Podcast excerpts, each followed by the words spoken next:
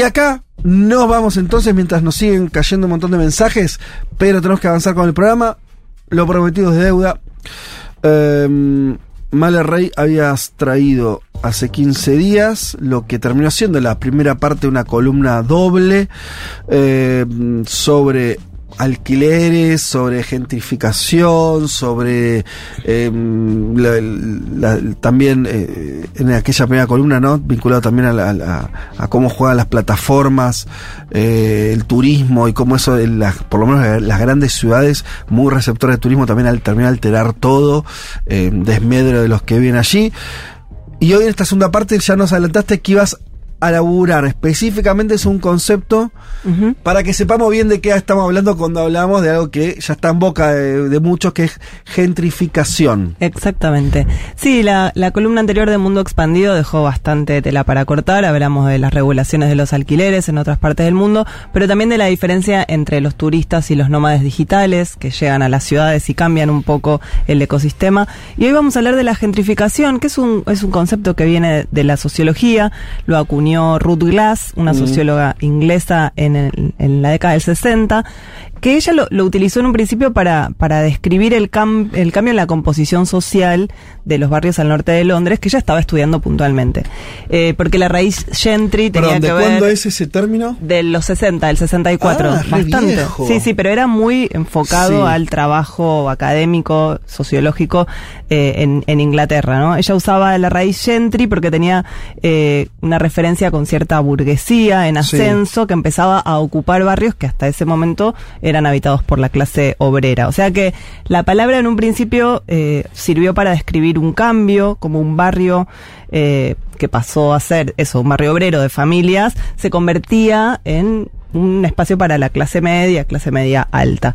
Pero bueno, de un tiempo a esta parte, este término se empezó a popularizar, lo estamos escuchando cada vez más seguido.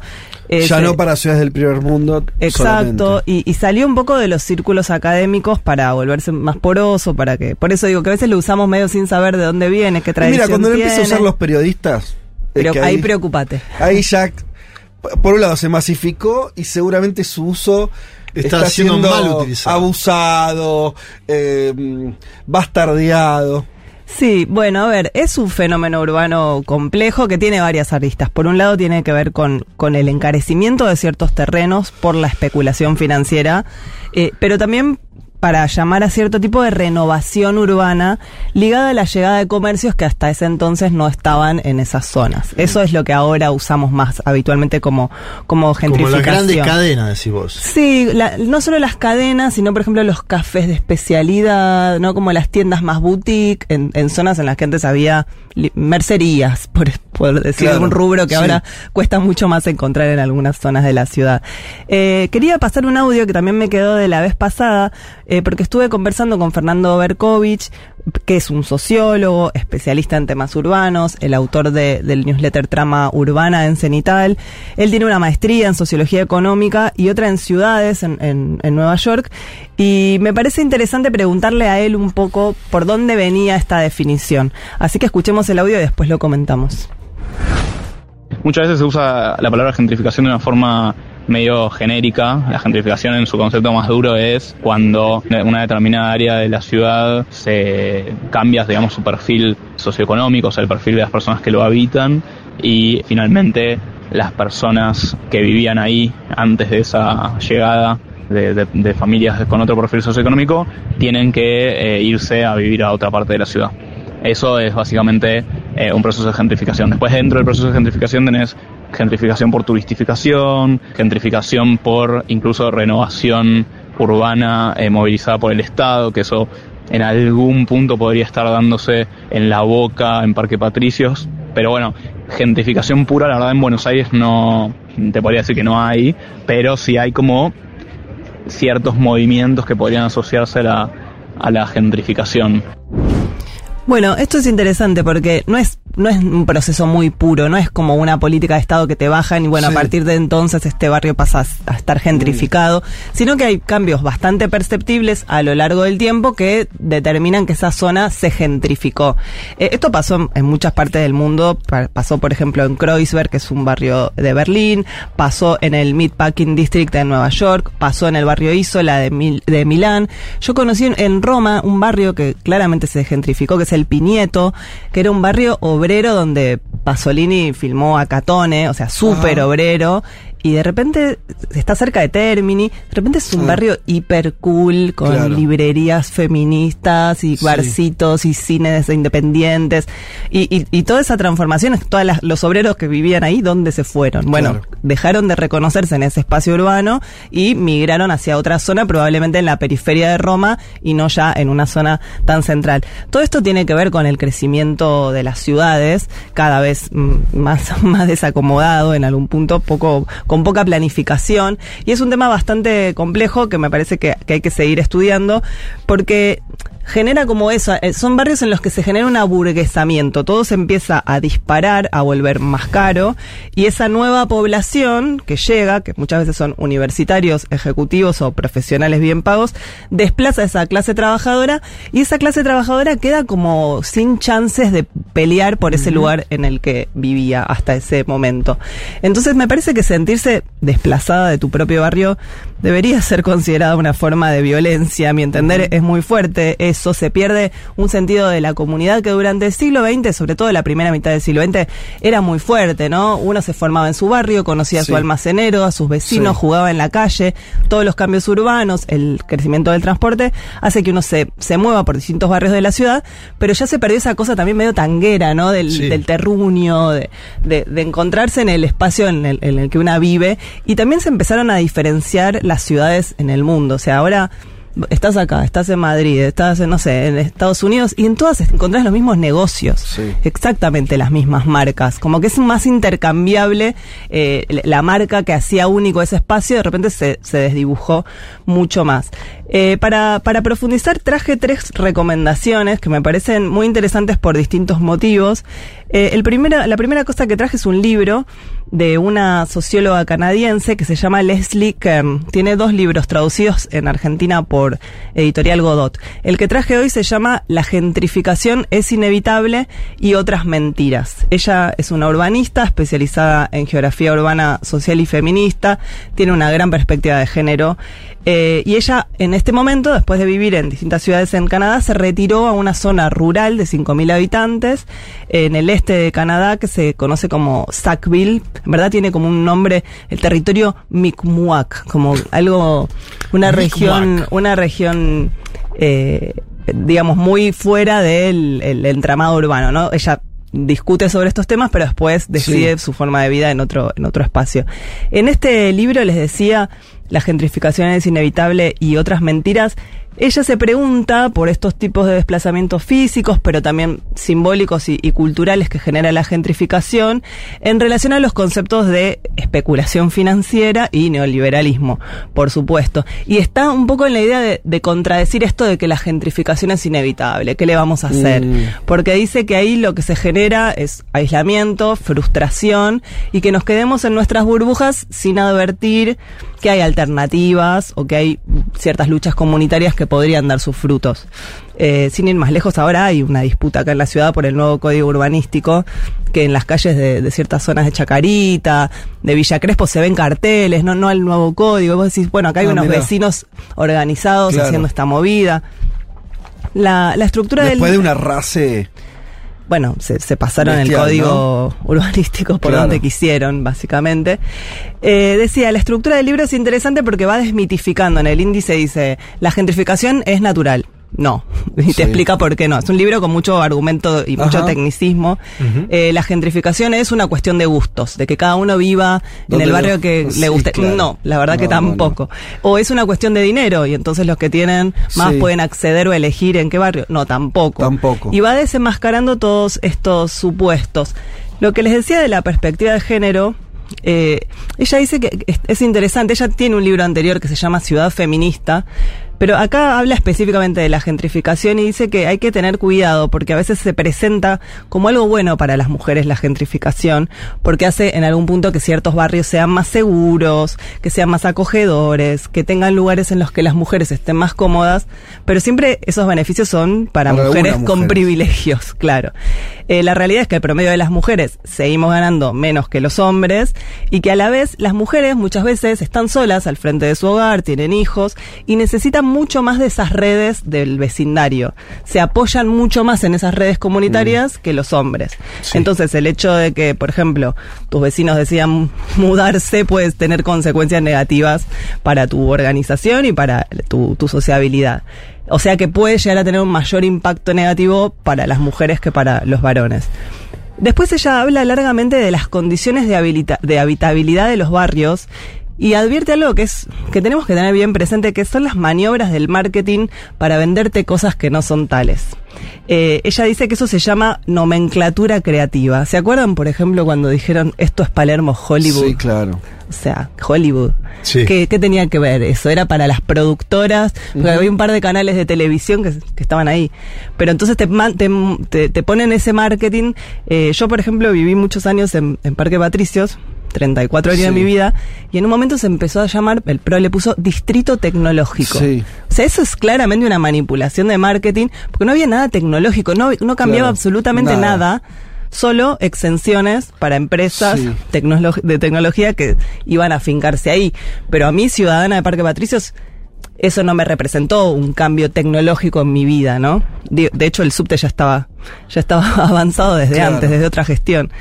Eh, y otra de las cosas que, que dice Leslie Kern en este libro es que la gentrificación viene siendo impulsada por fuerzas mucho más poderosas que las tendencias estéticas. Que a veces se dice que el- lo gentrificado es porque tiene cafecitos Sí, ¿y lindos o porque entonces? se ve lindo. No, bueno, que tiene mucho más que ver con la especulación sobre esos terrenos urbanos, sobre poder sacarle más provecho, o más rédito o, o volver las inversiones a, a eso- a esos terrenos cuando no sé, dejan de vivir en esos barrios eh, gente de clase obrera y pasan a ser terrenos que se puedan cotizar para hacer edificios, para después seguir en, explotándolos, digo, como Airbnbs. De hecho, me parece un ejemplo interesante es toda esta zona de la ciudad de Buenos Aires en la que el ferrocarril de San Martín eh, pasó a estar por arriba. Sí. ¿Vieron cómo cambiaron todas esas cuadras de ahí abajo? Eh, a ver, ¿en qué zona estás pensando? Por ejemplo, toda la parte de Chacarita, cuando ahora Sí. que pasás sin, sin vía, Sin vía, paso sí. a nivel, todas estas zonas de repente ahora están llenas de restaurantes, Claro. que tenés que, de platitos, que tenés que hacer reservas.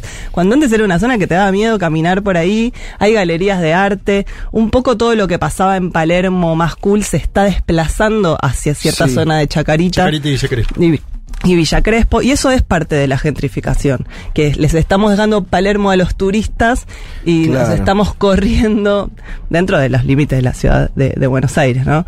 Pero, pero bueno, se vuelve cool algo que antes no era cool, como Chacarita y su cementerio, ¿no? O, o bueno, Puerto Madero es otra área que acá en la ciudad tuvo mucho que ver con, con la reurbanización de terrenos que no tenían un fin de habitacional y de repente se convirtió en un barrio súper elitista. Digo, todos estos, estos cambios urbanos dejan a mucha gente afuera.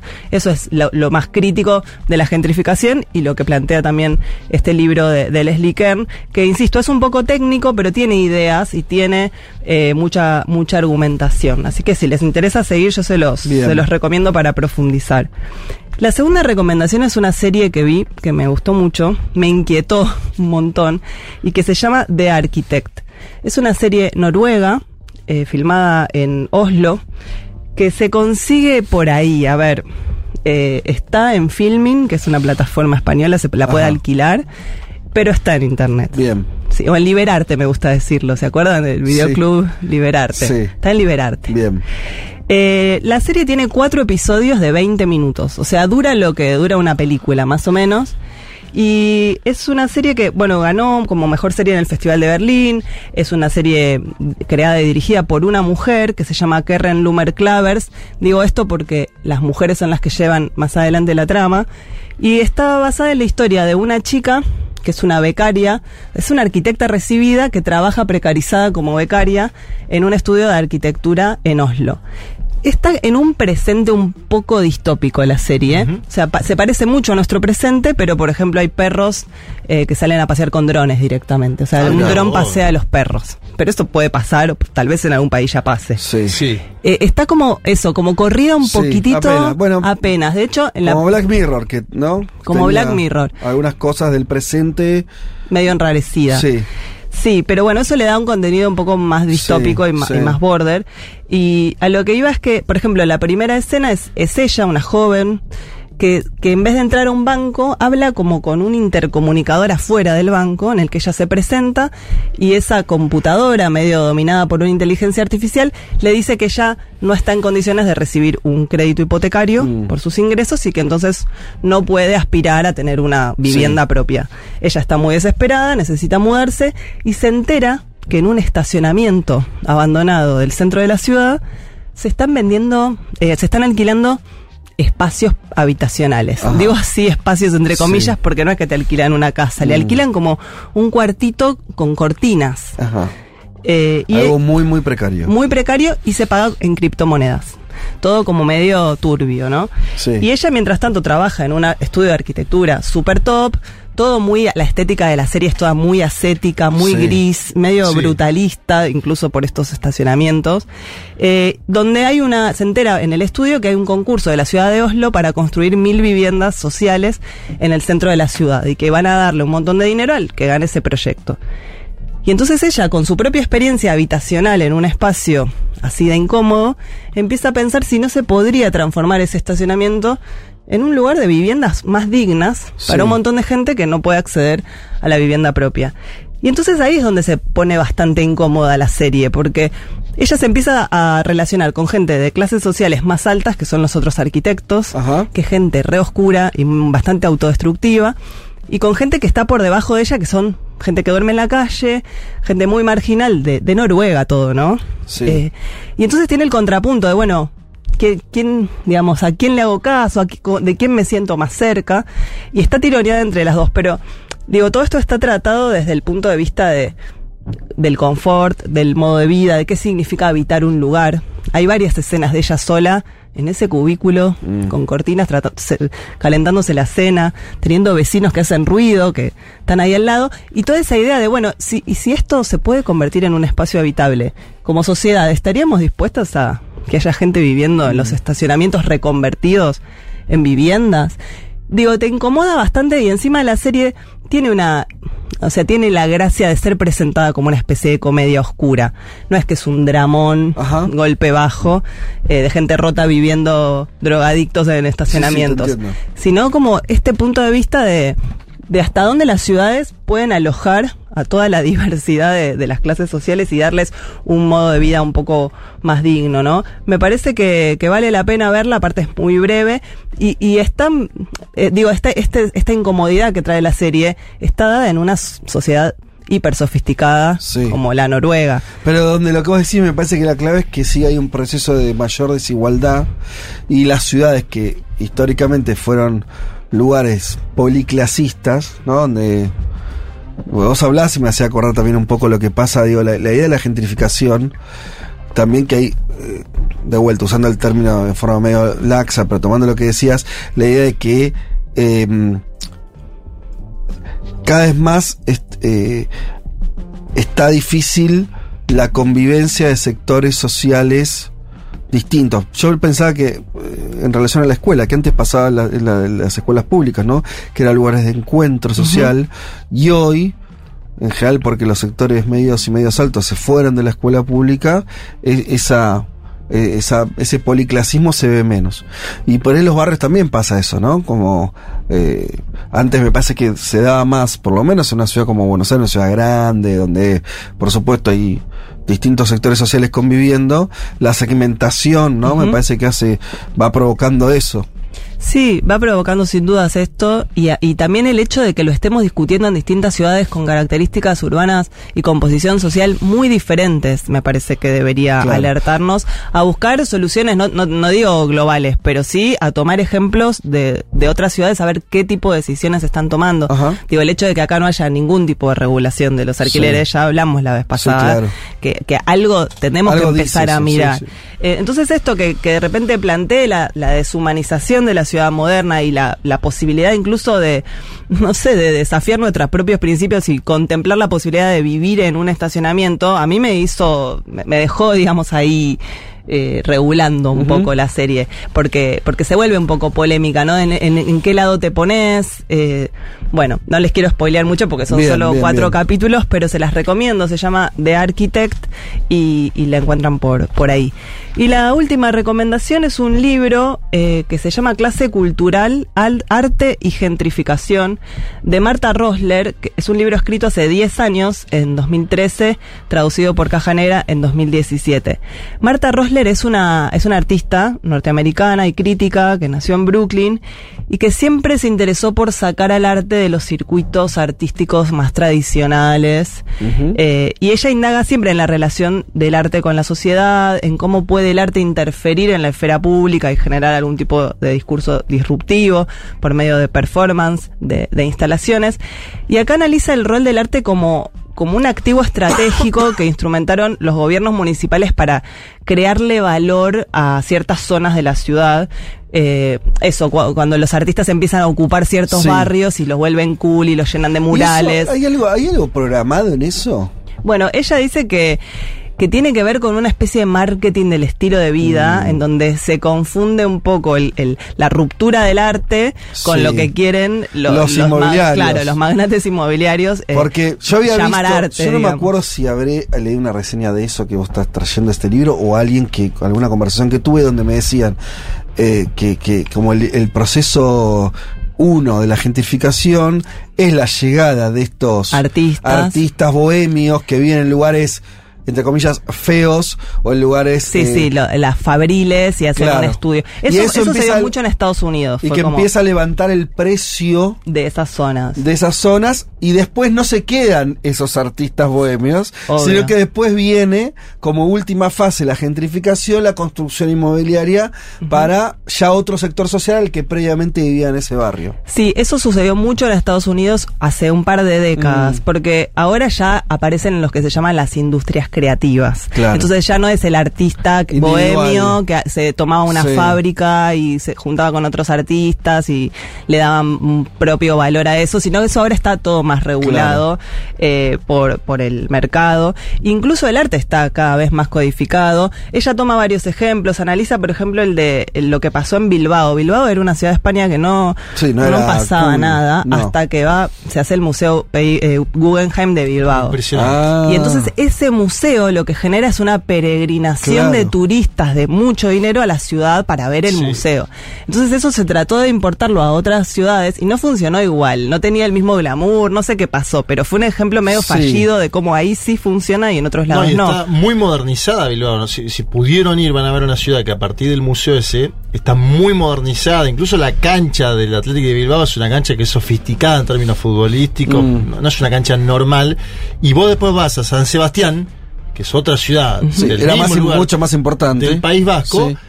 Y San Sebastián es más parecido a una ciudad. Quedó más vieja. Sí, quedó, ¿viste Mar del Plata en términos urbanísticos? A mí me encanta igual, eh, no estoy diciendo. Sí, sí, te entiendo, no, no. Pero Bilbao quedó como una, una cosa moderna que hasta parece distinta a la cultura vasca. bueno, eso, es un producto de diseño, dice, dice Marta Rosler, que ahí se toma la eficacia de lo económico y de lo financiero como el horizonte de realización de esa ciudad. Eh, y es bastante polémico. Y lo comenta también en relación a varias bienales o ferias de arte que se empezaron a hacer en zonas periféricas, ya no la Bienal de Venecia, sino algunas en, en países que vos decís, ¿y por qué hay una feria acá? Y bueno, porque le quieren inyectar valor inmobiliario a todos esos rascacielos que construyeron y la forma de legitimarlos volverlos más atractivos para la gente de dinero es venderles arte, ¿no? O sea, por eso ella, ella lo analiza respecto de lo que llama clase cultural, como toda esta gente que colabora a que el arte se vuelva un activo estratégico instrumentalizado por, por los gobiernos para, para crear un valor inmobiliario que no es el fin del arte en sí. Eh, yo creo que si les gusta el arte y su re- relación con las transformaciones de las ciudades, este libro les va a interesar un montón. Así que les dejo La Perfecto. gentrificación es inevitable y otras mentiras de Leslie Clase cultural de Marta Rosler y la serie de Architect, eh, muy interesante para seguir con estos temas. Te agrego acá porque lo está diciendo oyente, me parece que es interesante. Suma un, un libro, esto lo hace Emilia. Recomiendo también este libro de la urbanista brasileña Raquel Rolnick. Aborda el tema de la gentrificación como consecuencia de una nueva colonización del territorio a partir eh, por parte de las finanzas y ejemplifica con el caso de la política urbana brasileña. Digo esto para tomar un caso también latinoamericano y la crisis habitacional. Se llama la guerra de los lugares. Ah, muy La bueno. colonización de la tierra y la vivienda en la era de las finanzas. Raquel Rolnick. Eh, bueno, Anoto, aporte, gracias. aporte de, de oyenta. Eh, Anota de verdad, Malia. Sí, sí, yo anoto. anotó, anotó. Anoto, ano- anoto, anoto. Eh, mientras nos van llegando saludos desde lugares eh, increíbles, por ejemplo, en este momento nos acaba de sal- saludar Jonathan, que nos manda una foto desde Montreux, Suiza. Jonathan Roca. Y La próxima foto- pedimos fotos de barrios gentrificados. Claro, muy bueno. Mandame la foto de tu barrio Claro, gentrificado. Eh, bueno, que sí, y, y- y me parece que ahí lo que hay, eh, cerrando digo, la columna tuya, Male, como hay una crisis también eh, política que, shh, porque en todo lo que contaste hay un diagnóstico muy rico y hay bastante menos de eh, cuál es la salida política frente a eso, ¿no? Porque, no, digo, no, lo- no lo escuché no porque vos te lo hayas comido, me parece, sino porque es un vacío que hay. Sí. Porque me parece que ahí se mezclan, ¿no? Algunas cuestiones, decir, bueno, es muy difícil cuando de, también se dice, bueno, che, que la política, bueno, está bien, ¿qué? Bueno, regule, bueno, ¿cómo regular? Eh, y, y son procesos también complicados. Yo lo pensaba siempre por ahí, lo que está menos pensado, esto es solamente una idea, es que eh, cómo hacen los que viven en esos barrios para no ser expulsados, ¿no? Hay por ahí hay una cosa que se piensa menos. Porque por ahí está claro la avanzada, digo, como sea Sí, una avanzada sí. organizada por este constructora, sea por una situación que se va dando de que va llegando gente de otro estrato social, sea por lo que sea, pero bueno, ¿dónde cómo pueden hacer los sectores, digamos así, sectores populares o sectores medios para defender su lugar? Hay una cosa, En ¿no? Que- Barcelona hubo la plataforma de desahucios y después terminó llevando a la alcaldía a Ada Colau. Hay que estudiar un- Bueno, esa Sí, experiencia. en me algunas ciudades que- sí. Eh, Básicamente hay que organizarse comunitariamente, Claro. ¿no? Escucharte con tu vecino y, y también me parece que está muy a flor de piel el reclamo sobre la transformación en cuanto a lo que te molesta. No sé, los ruidos de las obras en construcción en ciertas zonas que se habilitó la construcción es insoportable. Es Entonces, imposible. aunque sea eh, conectate con tu vecino a partir de lo que te está molestando, porque de esa de ese fervor de, o ese odio que te da alguna idea van a, van a conseguir, digo, porque la Sí. participación política en estos, en, en- por lo menos para hablar de la ciudad de Buenos Aires, digo, no nos están incluyendo mucho en la conversación. Eh, No. Jorge Macri tampoco nos va a incluir en la conversación. Yo escuchaba hace, y yo no recuerdo quién era exactamente, sé que era alguien ligado al PRO en alguna campaña por la, por la ciudad de Buenos Aires, pero hace muchos años, vinculado también a, a los desarrolladores eh, inmobiliarios, que decía lo siguiente. Decía, em, nosotros le estamos dando a esta ciudad dinamismo. La- Buenos Aires no creció en los últimos 40, 50 años, lo, lo cual es cierto en términos polo- polo- plo- eh, poblacionales. Y decía, ¿por qué no ir a una ciudad más popular, donde vibre, donde cientos de miles de personas que hoy no viven acá, vivan acá, la ciudad se transforme y tenga eh, su pujanza? Y yo me acuerdo escucharlo en ese momento decir, bueno, hay un punto ahí. Mm. Y como la derecha siempre es muy hija de puta, era una fucking mentira. O sea, porque lo que pasó acá es que no vino nada, o sea, no, no es que tenés una No ciudad más popular, eso, no. no. tenés una ciudad más diversa, lo único que tenés es una ciudad más elitista, una ciudad que expulsa gente y una ciudad donde al final constructores este, que tienen nombre y apellido y son muy pocos, se están quedando con parte de la ciudad para hacer negocios y donde no interviene de ninguna manera este el este una una, un vigor popular. No, y, la pérdida de la identidad cultural de, de ciertas casas que se están de, digo, demoliendo sin que nadie pueda ni siquiera frenarlo, digamos, ¿no? De hecho, hay varias cuentas que, que están registrando esto Sí. en las redes. De dibujar una fachada de una casa que había antes que ya se demolió o de Que empezar se a un mega, un mega edificio. que son todos iguales entre sí, ¿no? Cómo, cómo se- la indiferenciación pareciera ser el futuro inmediato de un montón de ciudades que van a terminar siendo todas iguales eh, entre sí. Es bastante desolador, no tengo un, un cierre muy arriba, pero bueno. Bueno, esta fue la columna eh, de Mala Rey. Ya volvemos eh, para hablar de un tema. Un mundo de sensaciones.